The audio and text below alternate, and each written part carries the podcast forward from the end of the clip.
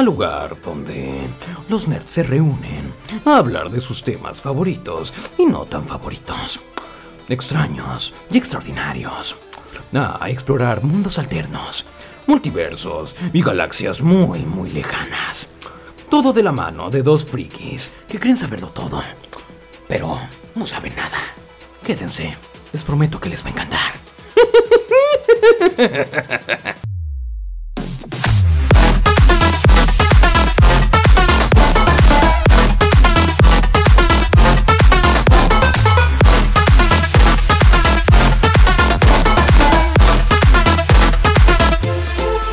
Bienvenidos amigos, amigas, amigues a este podcast. Yo soy Ramón Burgos. Yo soy Fernando Gómez.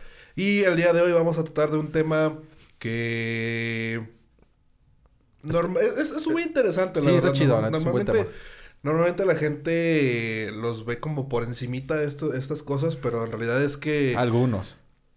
Algunos. No, no, no, me, me re- me refiero a que normalmente los que se llevan siempre el foco o la atención o, todo, o acaparan toda la atención de, de los cómics, pues normalmente son los héroes, ¿no? Pero pues, Ah, sí. ¿qué, ser- qué sería un, de, de un héroe sin sus villanos? no? Sí, sin sus, sin sus antagonistas. Sin, sin alguien que se la haga de pedo, Sí, sí, sí. por así decirlo, ¿no? Sí, entonces, bueno, como ya escucharon, pues vamos a hablar de, de los villanos, más específicamente de los más populares.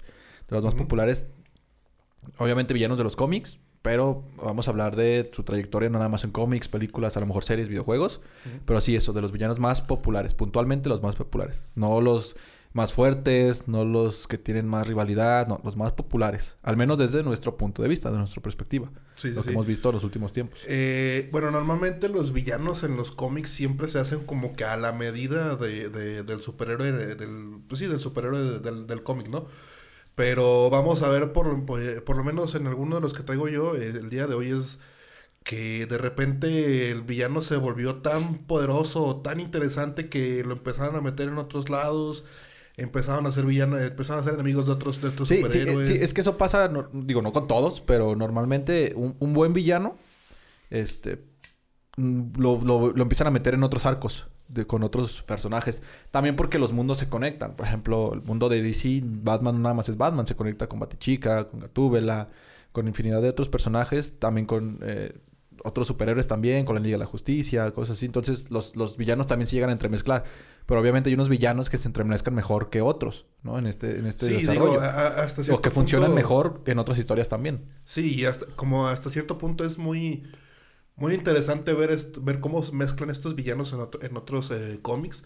Más que nada porque como que les da más, más poder, más, no poder, sino más este presencia, por así decirlo. Sí, más, más, es- momento- más este foco. Ajá, al, mom- al momento de que ya los, ve- los ves en otros cómics o los ves en otras, en otros lados peleando con otras gentes, ¿no?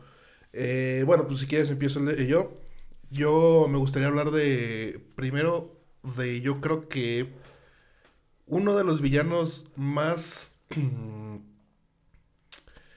importantes, se podría decir, de, de Spider-Man, porque ahí fue donde empezó. De hecho, su primera aparición fue en The Amazing Spider-Man número 50 en 1967. Y estoy hablando de Kingpin, de Wilson Fisk. Eh, evidentemente todo el mundo lo empezamos a conocer por, eh, por, este, por estos cómics, por los cómics de, de Spider-Man. Se volvió muy un- uno de sus enemigos más importantes, además de- del Duende Verde. Pero conforme empezó a, a- ganar popularidad y empezó a ganar fuerza en el sentido de que más y más gente lo pedía en los cómics, pues empezó a, a salirse de ese universo de Spider-Man, ¿no? Y terminó siendo, creo que el eh, villano de, de Daredevil. Digo, Daredevil tiene de villano principal, podrías decirse, a, a la mano. Eh, pues sí, pero pues también la mano es, no es un solo villano, Ah, ¿sabes? Es- es, una, es una organización. es una pues. organización, sí. Pero creo que eso es, lo, eso es lo que ayudó mucho a que Wilson Fisk, Fisk se, pusi- se, pusiera como el villano me- por excelencia de. Daredevil, porque era una sola persona. bueno, Sí, también tiene su organización. tiene organización criminal, pues, trabaja o sea. con criminales y todo, pero sí es, es una persona la que al final de cuentas pues le hace rivalidad siempre a, a Daredevil. Que sí, eh, y- podría y- ser, podría ser la mano si tú- como tú lo mencionaste, pero en, en, en, en este podcast vamos a hablar del villano. Que como tú dices, Kingpin se, se originó en Spider-Man, pero es un villano tan versátil, güey, que la verdad es que se vuelve un, muy buen villano. Si no han visto la serie de Netflix de Daredevil, o si ya la vieron, se pueden dar cuenta que es un muy buen villano que funciona en cualquier historia. Sí, sí, sí. Y digo, de entre sus momentos más, más importantes es precisamente donde se ve esta, esta diversidad de- del- del, del personaje, porque igual no creo que mucha gente lo sepa, pero en realidad Wilson Fisk, fue, empezó como encargado de una, de una fracción de Hydra en Las Vegas. Entonces, este... Durante, durante la mayor parte de la historia de Wilson Fisk está- eh, tiene, tiene muchos encuentros con gente de Hydra que está intentando que regrese a ellos o que le pague cosas que les debe, por así decirlo, ¿no? Entonces, yo creo que uno de los momentos más importantes de Wilson Fisk es precisamente esta parte donde, donde forma parte de, de Hydra. A- aparte ese güey está muy chingón, ¿no? O sea, está en, en, en Los Ángeles. También aparece en Nueva York. Aparece Pues, en Hell's Kitchen. par- Aparece, en- aparece en todas las pinches ciudades. Anda por ahí de loco, güey. Es este, ¿cómo decirlo? Es, es el jefe, bueno, el nombre lo dice, ¿no? Kingpin, que es como que eh, la persona más importante dentro del, del- dentro del mundo criminal. Pero pues es precisamente esta parte, ¿no? Esta parte que es, es, es la persona de- dentro del mundo criminal más importante. Digo, ni modo que no tengas presencia en las ciudades más importantes del crimen, ¿no? Por así decirlo. Sí, claro, claro. Pero está chido, pues, porque se la pasa paseándose también, el güey. Sí, digo, mucha gente dice, ah, pinche gordito la chingada. No, o sea, el vato no está gordo, el vato está mamadísimo a la verga. Sí. Eh, que sí está gordo, pero está gordo mamado. Que, digo, a pesar de que o se originó en Spider-Man, creo que la popularidad la alcanzó con Daredevil. En, en la- en las historietas de Daredevil. Y eh, algo que lo trajo de vuelta a la vista fue Netflix, obviamente, con, con esa serie de, las tres temporadas de Daredevil. Que lo volvieron a, a- a hacer eh, foco a este villano. ¿Y qué pasa? Que Vincent D'Onofrio es un papelazo en donde, en Sí, donde lo güey, pongas, aparte, pues, pero... Güey, o sea, el cambio que tuvo, porque ya, ya en las últimas de La Ley la Orden estaban engordando. Que te lo ponen... Pero te cuando lo, ponen- ves en, en Daredevil dices, a la verga, güey, ¿cómo cambió el cabrón? Que, que, que yo creo que aquí es donde entra esta parte de, de los villanos que odias amar. Porque te lo ponen tan carismático Sí. Y tiene sus momentos tan psicopáticos que te, tú te dices, a la madre, qué pedo conmigo. No, ¿Por qué y también, bien?". y también lo hacen, la manera en que lo hacen popular ah, fuera de los cómics es el, al actor que eligen. Si hubieran elegido a un actor que no le queda el papel, que no le queda el personaje, que a lo mejor no... Porque este Vincent D'Onofrio ya vio ah, en, en La Ley y el Orden, a pesar de que era de los buenos, tenía trastornos psicológicos, tenía problemas, de repente era violento, se tornaba un poquito eh, acosador, entonces. Todos estos, ya, ya sabía cómo actuar ese tipo de cosas. Cuando lo llevaron al personaje Kingpin, creo que sobreexplotó su, su talento y creo que fue una, una buena elección. Porque Sí. es algo de lo que se Que, volvió que importante aquí el es, que aquí es donde contrasta ya que estabas hablando un poco de, de los, de las personas que interpretaban a Kingpin dentro de- de de- del, del cine. Aquí es donde, con- donde contrasta con su otra versión, que es la de Clark Duncan. Ajá. Eh, veníamos de haber, de haber visto a Clark Duncan en la, la milla eh, en Green Mile. Eh, ¿Cómo se dice? El... ¿Cómo, está, ¿Cómo se llamaba en español? ¿Milagros Inesperados? Los inesperados. Veníamos de haberlo visto como este personaje bonachón y que te daba mucha ternura a verlo. Y esa es la imagen que tenemos de Clark Duncan cuando apareció como Kingpin. Y cuando apareció como, como Kingpin, sí se la compraste de, que- de, este, de este personaje. Esa fue la película, ¿no? Sí, de este personaje Mm, de, de- de, no la vean. de- véanla, digo, no tiene nada de malo. Este personaje un tanto malo, un tanto eh, líder criminal, sí, sí, sí, sí se la comprabas, pero todavía te quedaba ahí en la, en, en la parte de atrás de la cabeza esa, esa espinita de, pues es que este, este güey es de Sí, Milagros aparte no, no, no tuvo tanta popularidad, mm, obviamente en la película en general, Ujú. pero pues el personaje ahí no, no se desenvolvió enteramente, ¿sabes? También una película de hora y, no sé, 40 minutos, pues no puedes explotar un personaje como en una serie con tres temporadas, ¿sabes? También lo importante, lo chido de este personaje, al menos a mi parecer, es uno de mis favoritos, de mis villanos favoritos, porque pues, Daredevil es mi, mi superhéroe favorito. Se vuelve parte principal eh, o importante de, de la historia de Daredevil.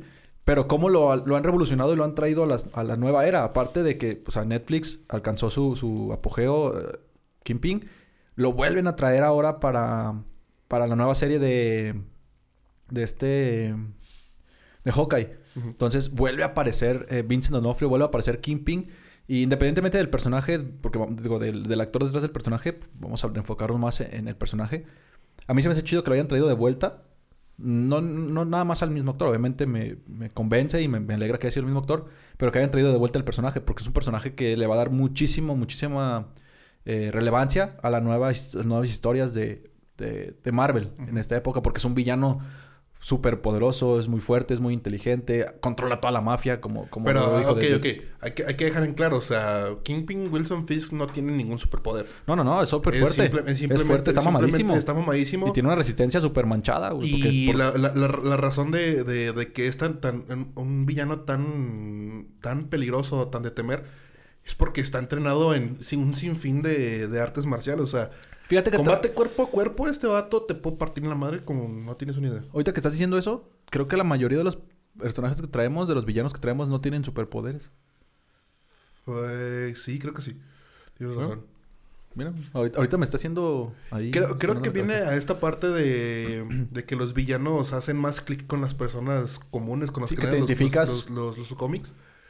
Precisamente por esta parte, porque la mayoría de ellos no tienen superpoderes, son, son, son Al no, menos- no, al menos no. los que traemos hoy. no, no, dir- no diría común y corriente, porque no tiene nada de común ni nada de corriente todos los que tenemos el día de hoy. Sí, pero, sí, creo que es esa parte lo que, lo que ayuda a que sean populares. sí que te identificas, que sabes que cualquiera puede ser ese supervillano a Ujú. pesar de que no tenga superpoderes. Sí, sí, sí. Y Keeping eh, representa todo esto, o sea, a pesar de que es un tipo dentro de su carácter, un tipo amoroso, un tipo que lucha por sus ideales, por proteger a, a lo que él le llama amor.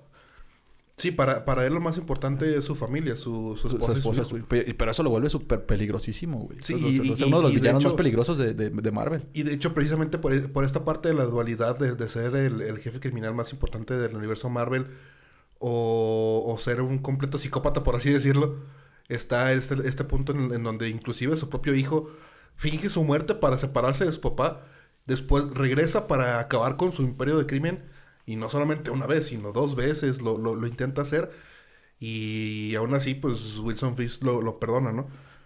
Y creo que otros de los, otro de los eh, de los momentos más importantes que ha tenido Kingpin dentro del, dentro del universo del cómic es cuando evidentemente a billetazos ganó, ganó la, la alcaldía de de Hell's Kitchen. no, No, sí, sí, de Hell's sí, de Kitchen. Hell's Kitchen. Sí.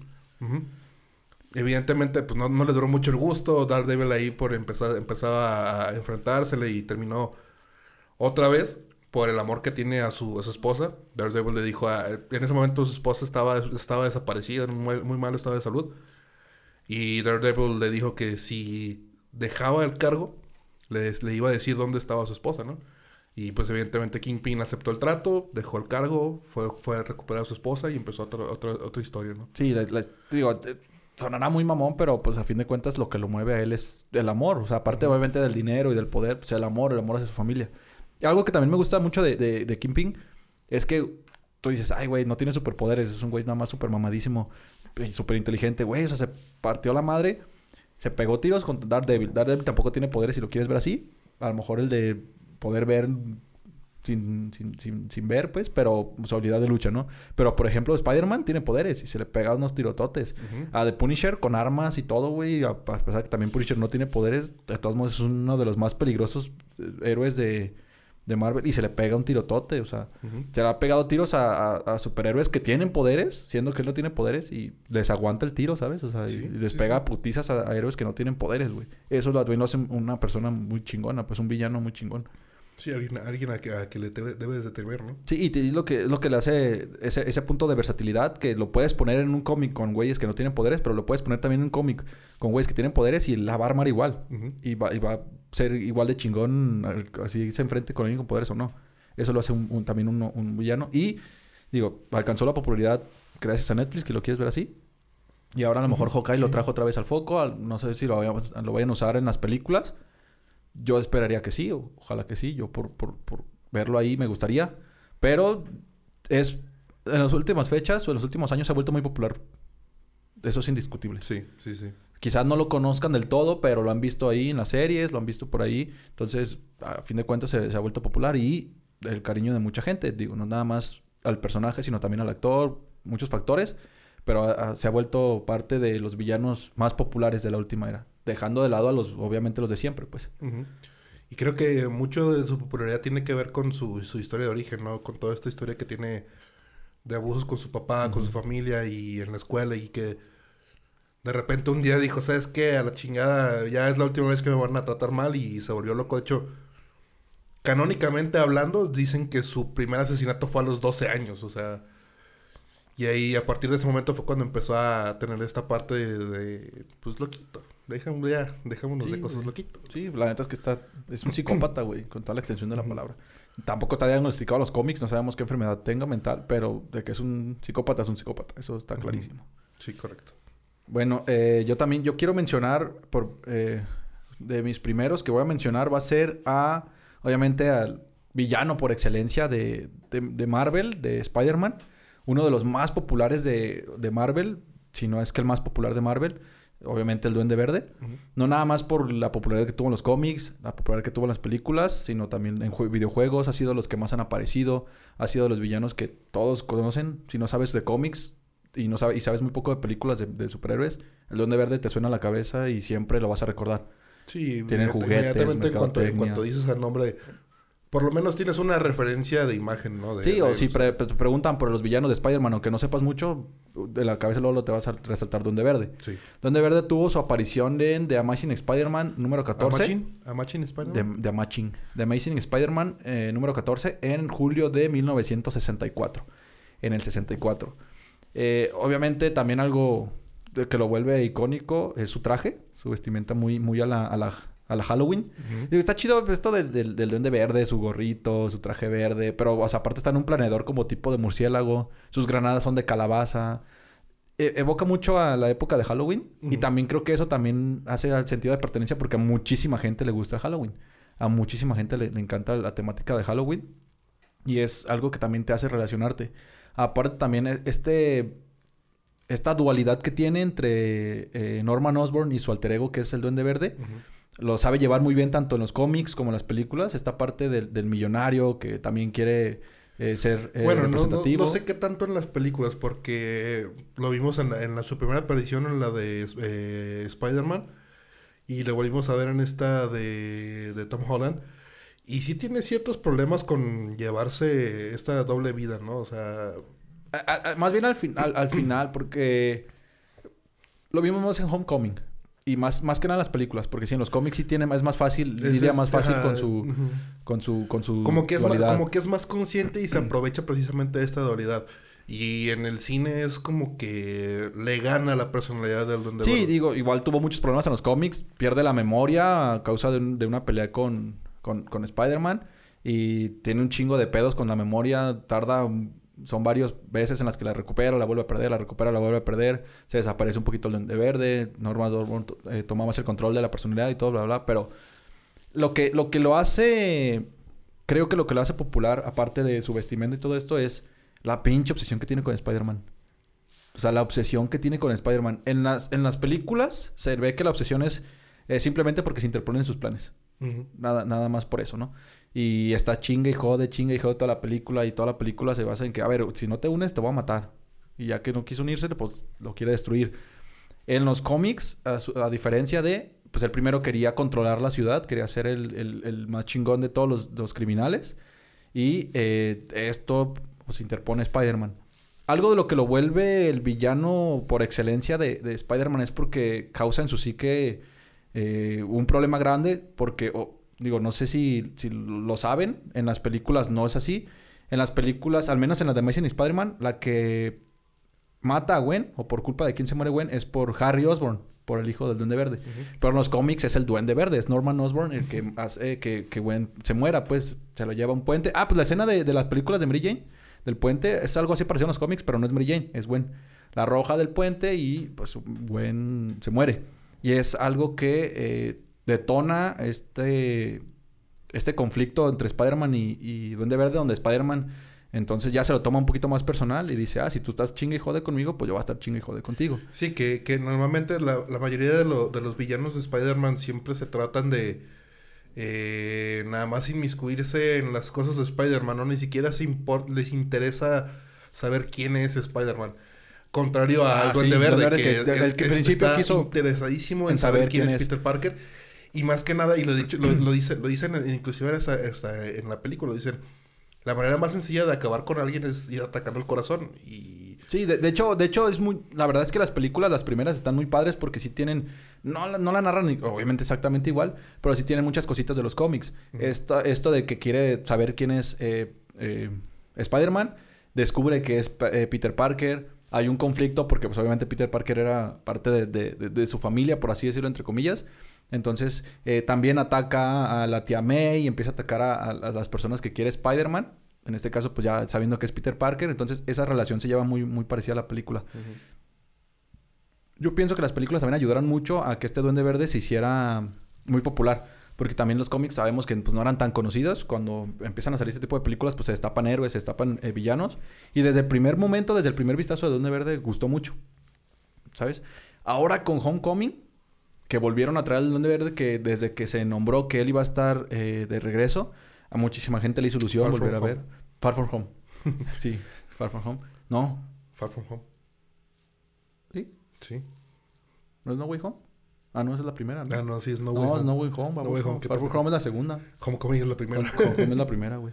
Dije, Sí. ¿qué pedo? Sí, ahora que lo trajeron en No Way Home, eh, la verdad es que lo trajeron, toda la gente se hizo ilusión. Ah, va a volver a... Era de los que más queríamos volver a ver. Ujú.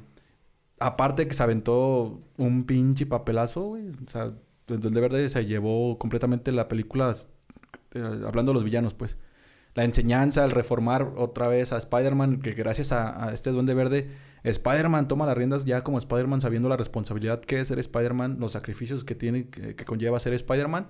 Entonces también este cierre de arco que transformó completamente a, Peter Parker, que a muchos no les gustaba, le dio un plus a la película, gracias al Duende Verde. Eso, aparte de que ya era muy popular, lo volvió todavía más popular, ¿sabes? En- en- entre la fanaticada de, los superhéroes y más en- entre la fanaticada de Spider-Man. Entonces, ¿qué, lo posicionó como el villano más popular de Marvel? No lo sé, o sea, una fórmula como tal, pues, no lo sé, ha hecho muchísimas cosas, pero sin duda lo es, es el villano más popular de, de Marvel, al menos hasta ahorita, pues. Porque sí se conocen Thanos y todas estas últimas eras de las películas de Tron y todo, pero el más querido, el más apreciado, del que más se disfrazan, del que más hay figuras, del que más hay eh, películas, videojuegos, es sin duda el Duende Verde. Y la neta es un personaje, un villano muy chingón. Digo, a, a muy pocas personas, yo no conozco a ninguno que diga que no le gusta el Duende Verde. Sí, es un, es un personaje que termina siendo eh, siendo parte de, gran- de grandes cosas dentro del universo de Spider-Man. Digo, no puedes tener una- un, un videojuego de Spider-Man si no tienes a Duende Verde. No Sí, puedes claro. tener eh, un cómic de Spider-Man si dentro del arco no tienes al Duende Verde por lo menos una vez. Entonces yo creo que es uno de los personajes más necesarios y más interesantes que tiene, que tiene dentro del, del arco de Spider-Man. Sí, que, que en este caso, pues también. eh, no- eh, este, en este, este villano sí tiene poderes. O sea, sí adquiere poderes por, por la fórmula duende. Pero pues más allá, él ya era un ser inteligente. O sea, él ya, ya era una persona inteligente. Ya era un villano, si lo quieres ver así, por el aspecto de cómo manejaba el- Norman Osborn las finanzas, el cómo quería el poder y bla, bla. Pero pues obviamente esta fórmula detona en el poder de curación y la superfuerza. Y aparte, pues lo vuelve más loco lo que ya estaba, quizás, si tú quieres verlo así. Pero nos demuestra, al menos desde mi perspectiva, que no es tan necesario tener poderes. Porque también no es como, no se hace alusión tanto a sus poderes, porque siempre ataca con sus armas, su planeador, sus granadas, eh, con su inteligencia. Entonces, más bien, muchas veces la superfuerza es nada más como para ponerse a la par de Spider-Man, porque si no, también sería muy obvio que Spider-Man le ganaría. Y la curación en sí. Entonces, no es tampoco como que sus poderes sean super wow. Es como que, uy, sobresalen sus poderes, avienta rayos, vuela, cosas así. Que lo haga destacar de los demás villanos. O sea, creo que se gana este, esta popularidad más bien por su personalidad y no tanto por sus poderes. Sí, correcto. Y bueno, la- el siguiente personaje que me gustaría hablar el día de hoy es. eh, creo que tiene esta relación de amor-odio con los, con los X-Men. En- De momento es su aliado, de momento es su peor enemigo, de momento es la razón por la que muchos X-Men mueren, de momento es la razón por la que muchos Todos se X-Men salvan. están, están vivos. Y pues evidentemente estoy hablando de, de Magneto, ¿no? Eh, es un personaje Es que muy te- complicado. Es, es que hasta qué punto es villano y hasta qué punto es héroe también, ¿sabes? Porque empieza siendo un tiene, villano. tiene más, tiene más, tiene más momentos de, de- de- de villano, tiene más momentos de malo que momentos de bueno. Más bien, los, mo- los momentos en los que es asociado de los X-Men es porque necesita ser. Más bien en las películas lo han, hacerlo. lo han puesto más como héroe, ¿no? Que- sí, que lo- sí, obviamente en las, las peli- en las películas. no- lo ponen más como héroe, más, más por el sentido de que Eh, este, otra vez volvemos a lo mismo, este, este sentimiento de, de que odias amar a alguien. Y creo que en las películas se aplica muy bien con Magneto, en los cómics no tanto, porque evidentemente es un personaje que se destaca por, por el nivel de mutante que es. Sí, pues es, un, es, Es uno un de los más mutante cabrones. omega. Sí, güey. es uno de los Entonces, más cabrones. este... También en las películas no le hacen tanto... Tanto honor a sus poderes, ¿sabes? Mm, sí, sí es. Lo hicieron más, más bien, por ejemplo, en la de X-Men Apocalypse, donde pues él es el que todo, prácticamente sí, sí, sí. Va, va a destruir el planeta, ¿no? Porque es, que él es la manera en la que Apocalipsis va a destruir el planeta, ¿no? Por, con- por, Con por- Magneto. por su poder de, ma- de magnetismo, ¿no? Pero creo que el personaje de, de Magneto es alguien, es un personaje bastante complicado en el sentido de que te, te, ha- te ha entregado una de las dinastías de mutantes más importantes dentro de la familia, dentro del universo de Marvel, que es precisamente él, Wanda y Quicksilver. Sí, sí, sí, sí. Y... Que es, esa es la historia más real y la más chida que, bueno, al menos la que la mayoría aceptamos, porque esa mamada de que fueron alterados genéticamente en, en un laboratorio, para las películas de Marvel como que no pega mucho. Pero pues es que estamos de acuerdo que las- la- el universo cinematográfico de Marvel no es el mismo universo que los cómics. Sí, no, claro que no. Pues digo, pero, pero por eso es que a mí, me- a, mí- a mí y a muchos y a la mayoría nos gusta más la historia que sabemos que son hijos de Magneto. Entonces, este...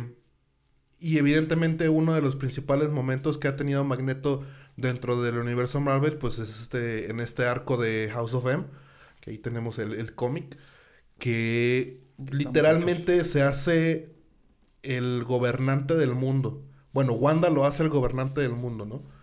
Y su familia se convierte en la familia más poderosa, los mutantes se convierten en una de las razas más, más importantes del planeta Tierra. Y empieza a haber todo este desglose que ya se viene, por ejemplo, con la de Endangered Species, después con el siguiente arco que, que, que viene de esto, y, se, se desenvuelven muchas cosas a partir de, lo que sucede. Evidentemente, pues la que, la que hace todas las madres es Wanda, pero creo que le, da- le dan una continuidad al personaje de Magneto tan importante en House of M que termina, termina siendo algo, alguien más bien que te, te va, a- siempre te va a traer problemas, ¿no? Y, y es que lo vemos nada más en los, no, no, bueno, nada más en los cómics, en las películas lo vemos de una manera un poquito más diferente porque, como te mencionaba, se ve más como héroe hasta cierto punto en las películas, pero todo es, todo- todas las películas que han salido de X-Men se basa en la relación destructiva que tiene Magneto con Xavier. Porque a partir de ahí vienen peleas, a partir de ahí vienen discusiones, separaciones, viene todo este de que hay que buscar a Magneto para que nos ayude, el de que hay que encerrar a Magneto, o sea, ¿sabes? Todo gira en torno a estos dos personajes, si lo quieres ver así, entre Xavier y Magneto.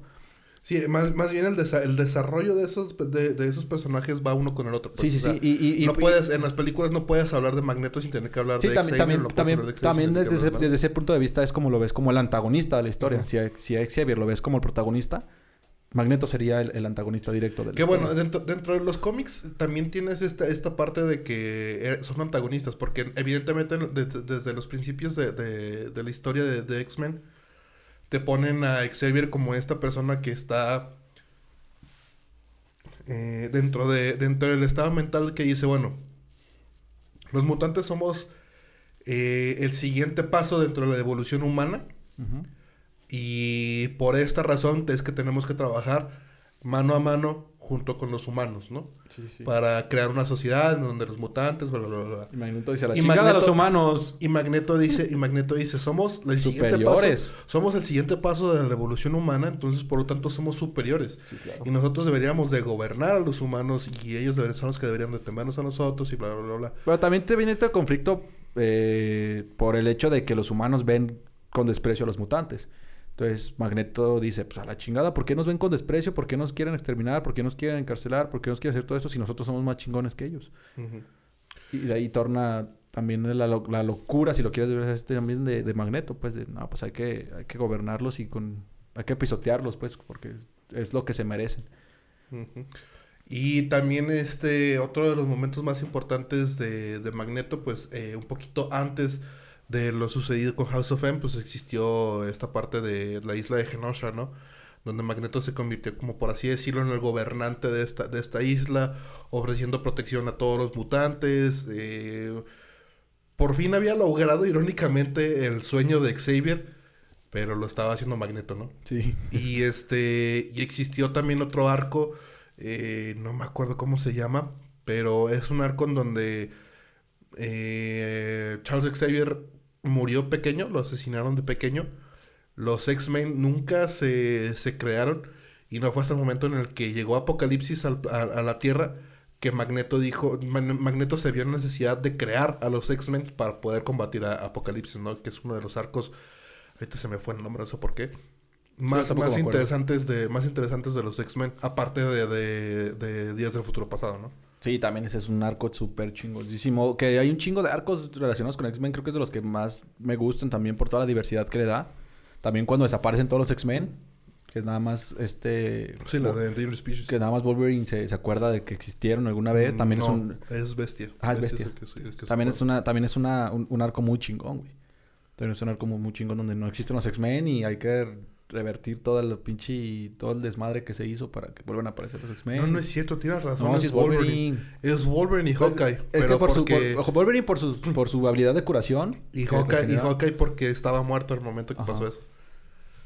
Sí, es- es- la neta está- ese, arco también está muy chido, güey. Y quieras o no, en todos los arcos de X-Men, en todos los arcos, si volvemos a lo mismo. No puedes hablar de los X-Men si no hablas de Magneto. Ujú. Sí, Si sí, ya, así como aliado, o sea, como, como enemigo, no puedes hablar de los X-Men si no hablas de Magneto. Digo, tiene tan- tienen, igual que con Spider-Man y con la, yo creo que la mayoría de los superhéroes, tienen tantos enemigos los X-Men que decir, darle el título de a Magneto como el supervillano de, de los X-Men, ya es, ya es al- algo de qué hablar, ¿no? Sí, y más que nada, más que decir el villano de X-Men, es, pues, al menos es el más popular. Al menos así lo, así lo, lo- lo notamos nosotros como el, el más popular de los X-Men.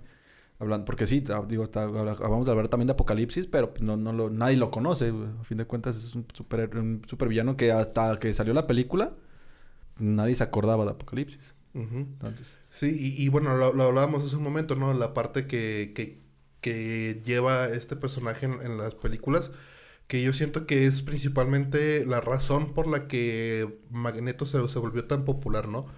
Empezando desde la, desde la, la actuación que nos ofreció Sí, Cyril porque- McKellen, que no, la porque, neta- uy, y deja toda la actuación, ¿no? 10 puntos al actor. O sea, es este. Logra captar esta parte de la dualidad de Magneto en la que es completamente inteligente y sabe en qué momento mover sus fichas, sabe en qué momento ser aliado, sabe en qué momento ser villano. Eh, lo vemos, lo vemos eh, evidentemente desarrollando a Jean Grey para que se bueno, preparando a Jean Grey para que se convierta en el Fénix. eh, preparando toda esta parte de Logan para que se convierta en, en- en, eh, se haga, por así decirlo, se separe de los X-Men, Manipulando también a Mystique. manipulando a Mystique, todo, tenemos toda esa parte, ¿no? Y después tenemos a Michael Fassbender que nos entrega a otro magneto muy importa- muy interesante, que es aquí donde, donde nos entregan a este magneto que no es tan villano, pero tampoco es tan héroe, ¿no? Que a mi parecer termina siendo muy muy de es más bien un, un héroe, más que un villano Sí. en las películas de, de X-Men Origins, ¿no? Sí, sí, sí.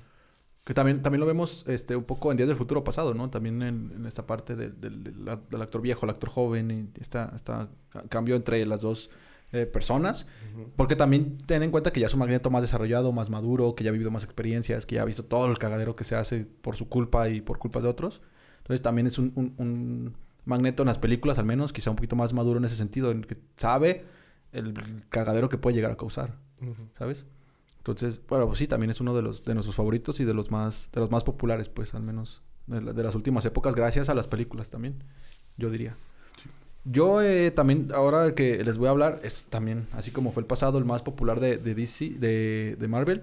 Les voy a hablar obviamente del más popular de DC. No podíamos hablar de ese tema sin hablar de, de- de- del Joker, más puntualmente. No podemos hacer un- una lista de los más populares sin mencionar a- al, al, al Bromas.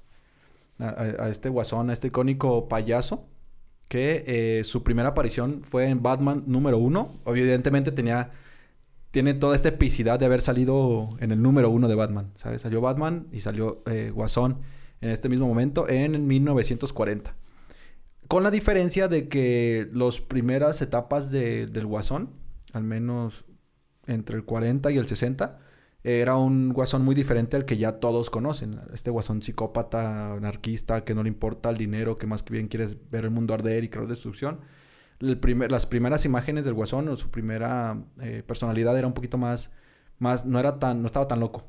O no era tan psicópata. Sí, era, era un ladrón que pasaba por ahí desapercibido, que le gustaba hacer bromas y pues de repente ahí se metían problemas, pero no era tan peligroso. No era catalogado como un villano tan peligroso, pero a fin de cuentas pues fue de los el primer villano quisiera pensar de, de Batman y no era no era este este super psicópata inteligente que a todos le tenían miedo, incluso a los villanos le tienen miedo al Joker. Eso ya pasó eh, después, eh, con, con, los años fue desarrollándose este personaje hasta donde lo conocemos. ¿Por qué se ha vuelto tan popular el Guasón? También, digo, es una muy buena pregunta porque desde los cómics ya era popular. Es el villano más popular en los cómics. Cuando DC empieza también a traer películas, el, el Guasón se vuelve parte importante también de, de la trilogía de, de, Batman. Este, este, bueno, Guasón lo vemos desde las series del, del 60. En las primeras películas sale el Guasón. Pero creo que este, esta revolución hacia el Guasón se dio gracias a, a la trilogía de, de Batman Dark Knight. Uh -huh. Este, creo que ahí es donde la gente se enamoró del personaje de, de Heath Ledger, de este guasón anarquista completamente que le importaba un carajo el dinero, que él solamente le, intentaba, le, le importaba hacer desmadre, ver el mundo arder y acabar con Batman, ¿sabes? Este duelo amor-odio que tiene con Batman que además no poder bueno, se cansó de, de demostrarlo. Sí, sí. Igual es como que el que más se popularizó, sí, estoy de acuerdo. Pero de, ya tenías otras entregas dentro del, del cine, este... Bueno, eh, bueno, el cine y la televisión ya tenías otras entregas de, del Guasón que sí, la sí, claro. eran, eran, eran, magníficas, sí. eran magníficas y yo creo que es lo que apoyaron a, a, a, que ese personaje se popularizara tanto. Hitler, no te lo voy a negar, es un, es un, es un gran eh, es un gran actor. Era eh, con, con, todas las comillas que podamos colocarle. La verdad es de que lo, eligieron muy bien para el personaje, más que sea un buen actor, sino que supo interpretar bien al Joker, ¿no? Y eh, ayudó precisamente a que eh, la, la, las, las, generaciones más jóvenes se, se empaparan de este personaje, porque ya llevábamos, ¿qué te gusta? No sé, unos 10 años sin haber visto una serie o una película de Batman donde hubiera donde estuviera el guasón, ¿no? Sí, ob obviamente había las series animadas y las películas animadas, ¿no? Pero en un mundo, bueno, más bien en una en un en un lugar donde se acercara más a la gente, al público de un, eh, en mayor masa, que eran las películas hablando de Hollywood, pues sí, no, ya teníamos tiempo que no había. Aparte de que eh, digo, conjugado con el personaje, la película estuvo muy muy bien hecha, es una peliculón. Es, una, no sí, Christopher Nolan es un, fue, es un peliculón entre Christian Nolan, la actuación de, también de Christian Bale. La verdad es que eh, fue una, una película muy chingona que le dio foco otra vez al Guasón. Pero no nada más eh, debido a esto, en los cómics ya era muy popular. De hecho, te digo, igual que si preguntas por Spider-Man a la gente que sabe un poco de cómics, aunque no sepa mucho, antes de la revolución de las películas, si tú le preguntabas el villano de, de Batman o el enemigo de Batman, todos te iban a responder que el Guasón o el Joker. Pero, ¿por qué, ¿por qué es tan importante el Joker? Al igual que, que, otros villanos, o a diferencia de otros villanos más bien, el Guasón es como parte primordial de la vida de, Batman. A pesar de que Batman se está enfrentando a otros villanos, siempre se menciona al Joker, siempre se soluciona a él, siempre tiene que ver algo con él. Y más que nada porque la personalidad es como contrastante. Es como, son como el yin y el yang. Eh, no tanto porque uno es el bueno y otro el malo. Sino más, más bien porque uno es... Eh recalcitrantemente correcto. y oscuro. Eh, es súper serio, es súper, o sea, súper introvertido. ¿Sabes? Es él y sus problemas. Sí, y, y yo, y yo siento que es como que esta parte de los ideales, ¿no? El ideal de Batman es de entregar la justicia como de lugar, pero sin matar a nadie. Uh -huh. Y este y el ideal del guasón es el caos el caos completo sí, el caos sin importar los sin importar los medios ni, ni los fines, o sea, sí. hacerlo. Y, y, aparte también digo, hablando de personalidad, pues Batman es súper serio, súper oscuro, súper introvertido, el Joker al contrario, súper extrovertido, eh, súper colorido, obviamente pues su traje de payaso está ahí haciendo bromas, súper feliz, entonces eso también lo vuelve como el antagonista perfecto porque eh, sus personalidades son totalmente lo contrario uno del otro. Aparte, el Guasón, eh, también el, el, Joker es uno de los villanos que no tiene poderes. O sea, no, no, literalmente su, superpoder yo diría que su locura, güey, su locura infinita que tiene. Aparte que es muy inteligente.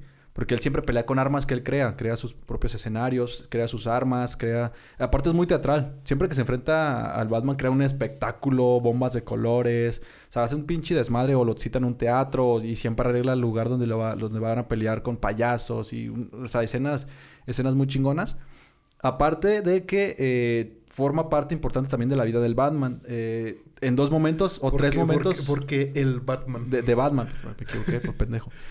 Eh, lo mencionábamos en un podcast anterior, cuando hablábamos de Bárbara Gordon, que el guasón es el que deja inválida a, a, Bárbara, a Bárbara Gordon. Entonces es algo que en la trama de Batman, pues lo hace darse cuenta, o no darse cuenta, sino que lo hace volver a voltear a ver al guasón y dice, este güey, hay que ponerle un alto.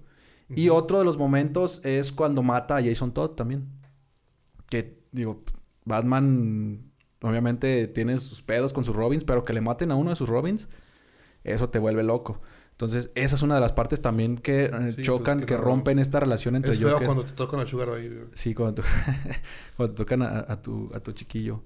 Entonces, esta parte también rompe a, a Batman porque pues se meten con literalmente con el Robin, con su Robin, matan a Jason Todd y es como, güey, o sea, tú te fuiste súper arriba, o sea, ahora, sí, ahora, sí, ahora sí superaste tus límites, te manchaste y es cuando Batman también arremete contra él. yo, creo, yo creo que, que, uno de los puntos donde más se fue lejos el, el Joker es en este arco de, de, Injustice, ¿no? Que es donde, donde la, la razón por la que Batman se vuelve malo, por así decirlo, es de que el Joker mata a Lois Lane, ¿no? Y te queda, y, es cuando cuando desata, desata la ira de la ira de Superman al punto de que se convierte en el primer personaje que Superman ha matado.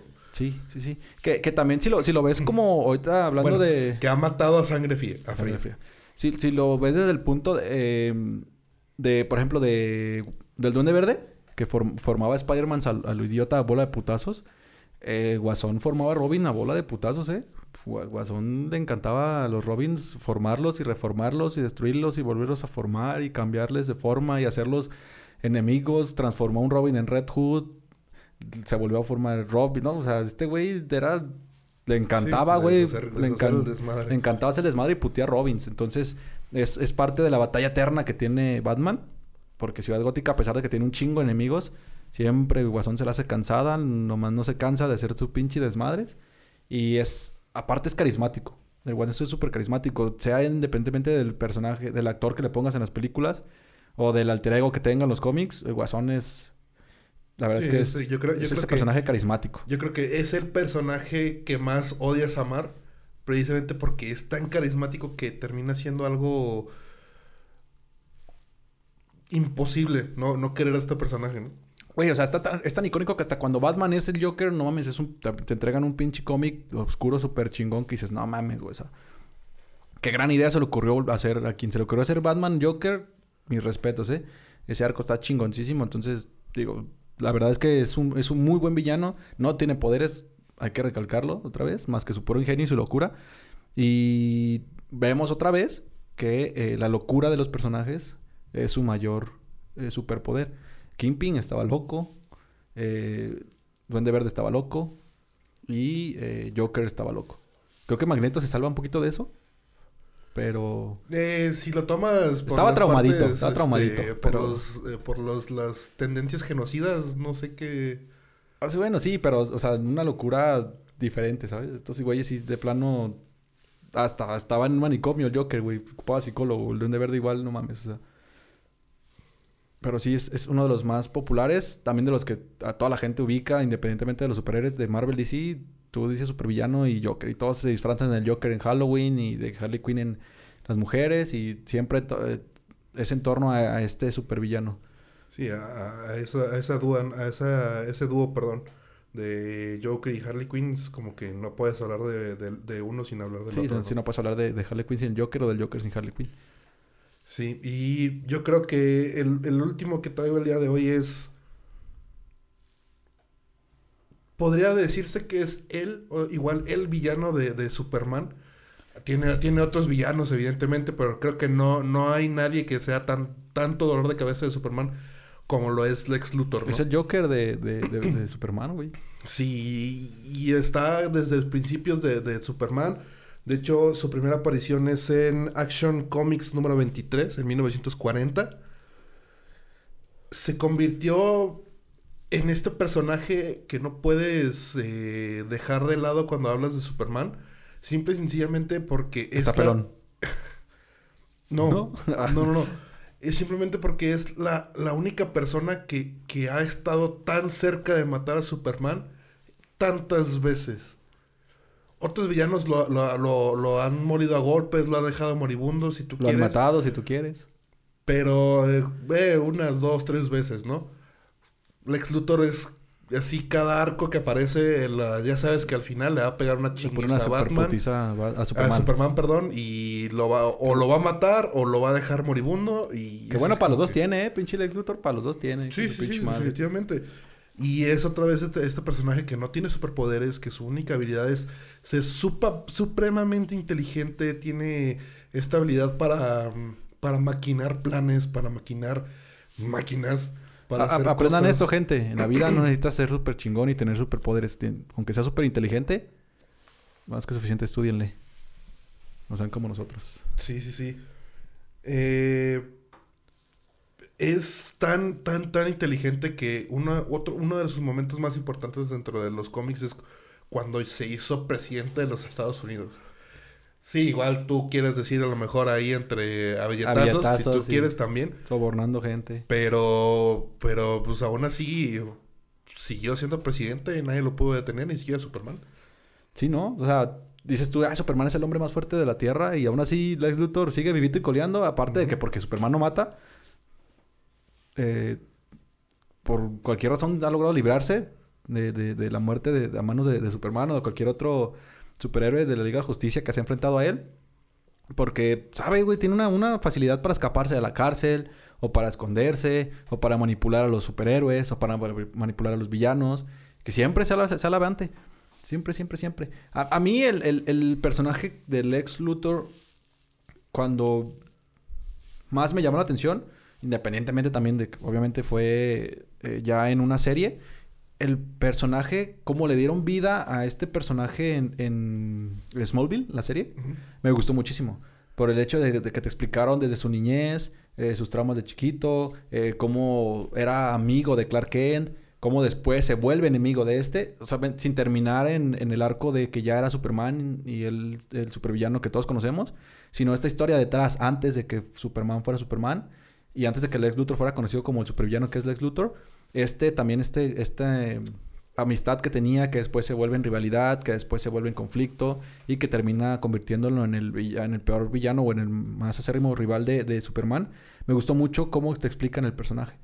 Sí, porque logra- logran captar esta esencia de que es una persona sumamente inteligente que tiene los medios para hacer las cosas y que no por eso, no por eso va a quedarse tranquilo, sino que va a aplicar su inteligencia, va a aplicar sus, sus recursos y, y va a terminar siendo un personaje que para, para Batman es, un es una persona una persona de temer, perdón. Sí, porque, en porque ya había habido también películas de Superman anteriores, pero como que Lex Luthor no terminaba de, de- de ganarse al público, ¿sabes? Como que Luthor no, tarda- no, no, no, no terminaba de conectar al 100% con la gente hasta que vino Smallville. Sí. Siento yo. Porque ya en las películas era Lex Luthor como el villano, pero no te explicaban quién era, ni por qué, ni Sí, cómo se vio definitivamente, rivalidad. definitivamente lo que, lo que lo hizo, lo que hizo popular a Lex Luthor fue la, la serie de Smallville. Que si bien en, en- en esa serie eh, Clark Kent tuvo infinidad de, de enemigos, el que más, el más recurrente y el que siempre lo ponía en las situaciones más eh, difíciles de sortear era Lex. Era ¿no? Lex Luthor. Y más, más que nada por esta parte de que, de que lo conocía ta- desde, de hace, desde hace tanto tiempo que sabía por dónde llegarle. Y volvemos la- la- a lo mismo, la obsesión de descubrir quién era Clark Kent en el fondo. O sea, de, de quién era Superman. En los cómics lo vemos como la- el querer eh, descubrir quién es Superman. En, en la serie de Smallville, pues no, o sea, él todavía no era Superman. Pero quería descubrir quién era este persona que lo había salvado de- de- del choque del carro, que vio la imagen ahí de Clark y quería descubrir quién era realmente Clark Kent. Y lo vemos desde, desde esta serie, esta lucha por querer conocer el, el aspecto, quién es Superman, o en este caso, quién realmente era Clark Kent. Y eso, a- a- como hemos visto con otros villanos, es parte de la identidad, el querer saber quién está detrás de tu acérrimo rival, quién está detrás de este superhéroe que te frustra tus planes y ir siempre sobre del mismo. Porque a pesar de que también Les Luthor podía conflictuar a otros superhéroes, siempre, siempre era la obsesión con, con Superman. Superman, saber quién es, eh, saber qué hacía, dónde estaba, la gente que quería atacarla. Entonces, era esta necesidad de descubrir el personaje de Superman para poderlo dañar más de lo que ya lo había dañado. Porque, pues, obviamente, Superman después se recupera de sus heridas, pero pues, él quería pasar más allá de lo físico. Sí, sí, sí. Y también es un villano súper, súper, súper chingón. Sí, y, y, eh, dentro, de, dentro de sus eh, poderes también está, eh, por así decirlo, dentro de sus poderes también está esta, esta lengua de, esta lengua de, no, está esta lengua de plata que tiene para convencer a todo el mundo hasta, hasta el punto de que Ser presidente. ser presidente y haber creado el sindicato del crimen y haber creado la Liga de la Injusticia. Y haber creado clones de Superman. Entonces, este es, es un, es un personaje que es sinceramente, a mi parecer, uno de los más eh, peligrosos dentro del universo de DC. Porque, pues, evidentemente el Joker está loco y por su propia locura es peligroso, ¿no? Pero em, yo no cataloga- catalogaría a, a Lex Luthor como loco. Simplemente es una persona que tiene el poder. Es un, es un ególatra, sin, sin, sin lugar a dudas. Eh, pero ¿Cómo, ¿Cómo se le llama esto cuando... Ah, se me fue la palabra. Que quiere ser muy chingón y que él se ve como el más chingón de todos y... pues, ególatra, ¿no? Hay, hay otra palabra, se me fue el pedo. Pero, pero sí, la verdad es que a mí, a mí Lex Luthor también es un superhéroe, que- un superhéroe, más, un villano que me gusta muchísimo. Que es muy, muy importante para los cómics, porque pues si la Liga de la Justicia también no sería la Liga de la Justicia si no estuviera Lex Luthor ahí a cada rato chingándolo. Ujú.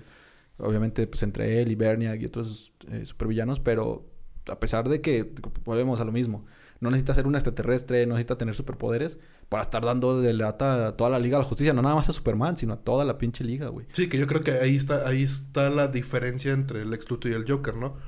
Eh, para la Liga de la Justicia, el Joker nunca ha sido un enemigo.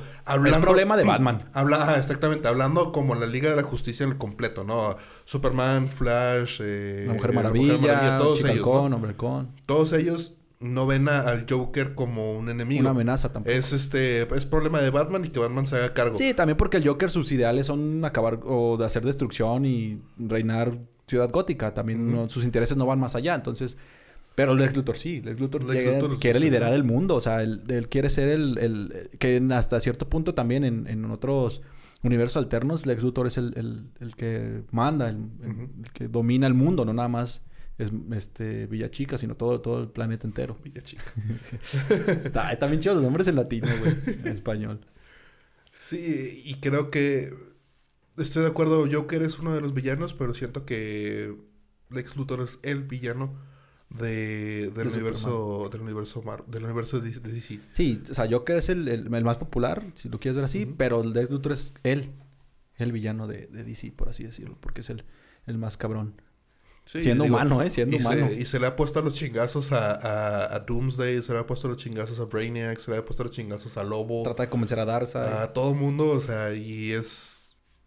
Le vale a madre, todo el mundo agarra por igual. Sí, güey. Y aparte, volvemos a lo mismo, güey, sin poderes, no mames. Sí. ¿Qué, qué pedo, güey? Bueno, excepto cuando se pone el traje, pero pues... pero pues eh, no es un poder, güey.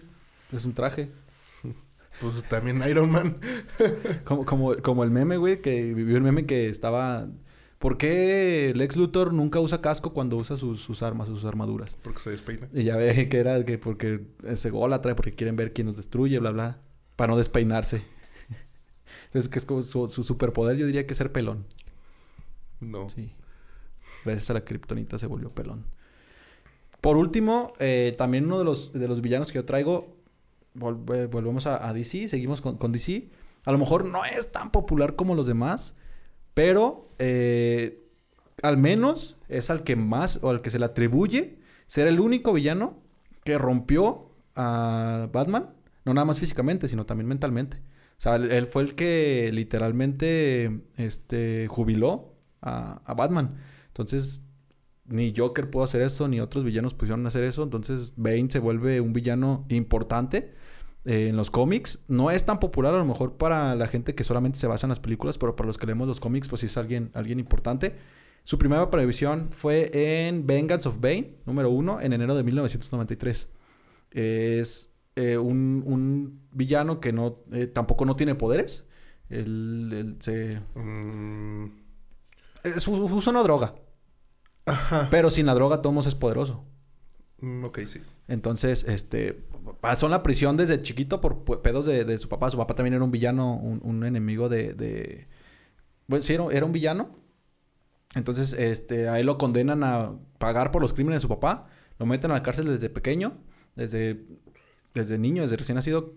Entonces, en la cárcel se vuelve, entrena, se vuelve súper fuerte, se vuelve peligroso, aprende a pelear, aprende a dominar a las masas, aprende a ser un líder nato. Entonces, eh, en uno de sus sueños, en uno de sus sueños ve una criatura como tipo murciélago que lo quiere, que lo quiere atacar, lo quiere matar.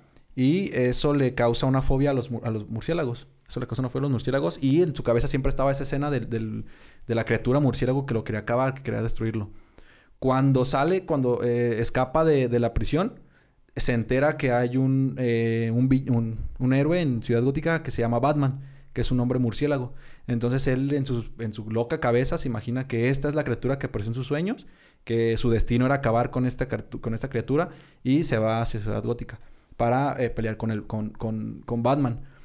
Eh, hay dos partes importantes de la historia de Bane en, en Batman. El por qué se vuelve un villano importante de Batman y el por qué se vuelve tan popular. Obviamente también lo vimos en la trilogía de, de, Christopher, de Nolan. Christopher Nolan en, en Batman. No tan bien representado, pero sí. No, sí un buen representado, pero, fue buen personaje porque ahí se vio su habilidad para controlar a las masas. Ahí se vio su habilidad para controlar a las masas. Pero, eh, ¿qué pasa? Cuando llega a, a, a Ciudad Gótica, uno, eh, libera a los villanos de Arkham. Hace un ataque a, a Arkham, eh, libera a, los, a todos los villanos principales de, de Batman. Y ahí es donde empieza como el, de, el, de- el declive psicológico de Batman. Porque se vuelve a, a pelear con los villanos para volverlos a capturar y volverlos a encerrar en Arkham. Es, un, es una trama que pasa muchos meses en lo que logra hacer esto. Batman está agotado, está tanto físicamente como mentalmente, está cansado, está destruido. Y es cuando Bane aprovecha para invadir la baticueva, se mete hasta, hasta, su, hasta su base eh, secreta y ahí se le pega un tirotote, güey. Le pegan su pinche madre. Ah, para esto Bane eh, adquiere, bueno, experimentan con él en la cárcel y lo hacen eh, con una droga. No me acuerdo cómo se llama la droga. Eh, experimentan con él. A todos los que experimentaban con esta droga los mataba. A él casi lo mató, pero eh, sobrevivió. Entonces se vuelve su cuerpo pues adicto a la droga. Entonces necesita estar administrándose esa droga. Por eso es que los ves con en algunas partes de los arcos de los cómics. Lo ven con unos tubos. Ujú. Unos que le suministran la droga hacia el cerebro. Cada 12 horas le está inyectando droga. Esto lo hace ser más fuerte de lo que ya era. Porque, te digo, él ya era fuerte. Pero bueno, eso como, como dato... da- como dato extra. También después llega un punto en el que después de pelearse con, con, con otro Batman, que ya no era Bruce Wayne, eh, se, se cura, se limpia de esta adicción y eh, ya no lo necesita. Entonces, por eso te digo que no es, necesita la droga, o sea, simplemente por su cuerpo es, fuerte. Después también tiene ahí como una travesía entre que ayuda a Batman y luego ya le dice que ya no quiere pegarse el tiro con él, que lo olvide y ya él sigue su camino por otro lado. Entonces también está medio rara la historia. Pero bueno, eh, una, este, tumba, quiebra psicológicamente a Batman haciéndolo esto. Y dos, cuando invade la baticueva, eh, le rompe la espalda. Le rompe la espalda a, a Bruce Wayne, lo deja parapléjico. Y eh, ahí es cuando Bruce Wayne tira la bandera. Dice, pues ya, ya estoy parapléjico, ya no puedo ser Batman. Y es cuando eh, cede su, su, su personaje de Batman. Por eso es que se le atribuye que ha sido, por así decirlo, el único que ha quebrado tanto mentalmente como físicamente a Batman. Literal lo partió en dos. Literal en la escena lo levanta, lo carga y, en la rodilla y lo, lo parte en dos. Entonces, no nada más lo, lo- lo quebró la espalda, sino que ya eso lo obligó a dejar de ser Batman. Que en otro jodido villano ha logrado hacer que Batman deje de ser Batman, no nada más por cansancio, sino porque literalmente lo, lo destruyó. Entonces, es un, es un villano a lo mejor no tan conocido, no tan espectacular tampoco, porque también él es a base de pura fuerza bruta, su- su- sus peleas. Pero también se enfrenta con otros villanos, se enfrenta con otros héroes. Ese güey también le vale madre, se pega el tiro con quien se deje. También en, en- en el arco de Bane tuvo enfrentamientos con el Joker.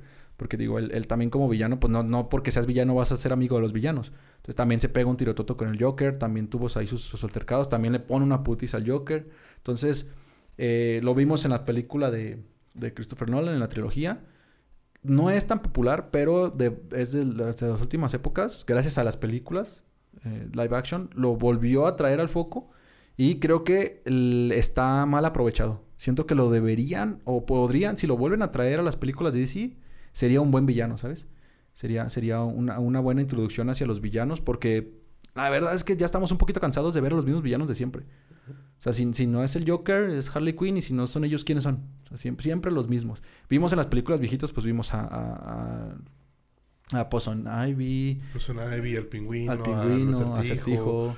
Sí, son, son, son, son personajes que se han des- desaprovechado dentro de la, dentro de los personajes, dentro de los villanos, perdón, Sí, y... de Batman. O inclusive también tienes por ahí eh, de entre los villanos de, de Superman tienes a Lobo, tienes a Brainiac, tienes a va- varios personajes que no, Sí, es siempre no, los mismos. no terminas de sacarle Siempre los mismos. Y, y también es eso de que siempre los mismos. También ya estamos cansados de siempre ver al guasón, al guasón, al guasón, al guasón. Recientemente con Suicide Squad vimos a otro tipo de villanos, pero que no se han enfrentado a Batman. Los vimos de una manera diferente. Entonces, también ahí Deadshot ni siquiera lo hemos visto pelear con Batman. Deathstroke lo vimos por ahí en los Teen Titans, en la serie de Netflix, pero también como que mal aprovechado, estuvo muy poco tiempo, no, no lo explotaron en arco. Entonces, también creo que ya es. Debería ser tiempo de que metan a otros villanos, ¿sabes? no nada más a las tramas de Suicide Squad, sino a las tramas de pelear ya con Batman, pelear con la Liga de la Justicia, ahora que están trayendo de vuelta la Liga de Justicia y todo este pedo. Creo que deberían darle más importancia a otros villanos, ¿sabes? Para, para que... Y Bane, siento yo que es uno de los buenos eh, villanos que podrían traer de regreso a, a las Sí, que, que películas. podrían poner ahí un poquito de sabor a, a tanto. Sí, A lo mejor tanto en, las- en la- en las películas de Batman como en las películas de, de la Liga de la Justicia que se intentan hacer en este, en este nuevo universo de DC. Sí, sí, sí, que- porque que- sí. O intenta sacar Warner. Sí, porque digo, es popular en los cómics muy populares, los villanos más populares también a los que no son tan fanáticos de los cómics no pueden enumerarte tantos villanos, pero Bane sí está dentro de uno de ellos. Entonces, también siento que en las películas les hace falta explotar estos villanos que podrían darle una vuelta de tuerca a las películas, ¿sabes? Que no sean, no necesariamente tienen que ser los destructores del mundo, los más poderosos, para llamar la atención. Si elaboran... Seguir el camino de Christopher Nolan, elaborar un buen guion para un buen villano, y creo que le darían una, una buena vuelta a, a los villanos que no están tan bien aprovechados en las películas. Entonces, eh, siento que hay muchos, muchos, muchos villanos que podríamos hablar. Algunos sí están más dentro de- del, del tema popular, algunos otros están como que muy escondidos y terminan siendo muy buenos, muy buenos personajes. Pero pues, este, Sí, que, que no sean populares no quiere decir que no sean buenos. sí. Igual, este, déjenos en los comentarios qué, qué villano, a lo mejor de, Ba- de Marvel, a lo mejor de DC, a lo mejor igual no de cómics, podríamos hablar de cualquier otro tipo de villanos, pero comen- déjenos en los comentarios de qué les gustaría hablar, sus villanos, su villano favorito. A lo mejor estuvo dentro ¿Mi de- villano de- favorito? No, ese no es Gru, güey. No, Ah, Gru no, es, una película, ¿verdad? No. Este. Déjenos sus comentarios. A lo mejor eh, de los de los seis que hablamos, ninguno de ellos es su favorito. A lo mejor. Déjenos ahí en los comentarios para saber y eh, enriquecernos un poco más. No se olviden de darle like, de suscribirse al canal en YouTube, de seguirnos en Spotify. Y evidentemente parte de compartir este contenido dentro de sus redes sociales. Síganos en Instagram, síganos en Facebook, Twitter y TikTok. Eh, estamos un poco ahí medio dejando las redes sociales, pero vamos a intentar retomarlas eh, dentro de los próximos días. Eh, seguimos trabajando en los nuevos proyectos, vamos a intentar traer nuevas cosas y esperamos que nos sigan dando de su apoyo. Así es. Pues nada, vendan la campanita, compártanle, denle like y denos todo su amor. Así es. Pues sin más por el momento, yo fui Ramón Burgos. Yo fui Fernando Gómez. Nos vemos hasta la próxima. Bye. Adopten un ñoño.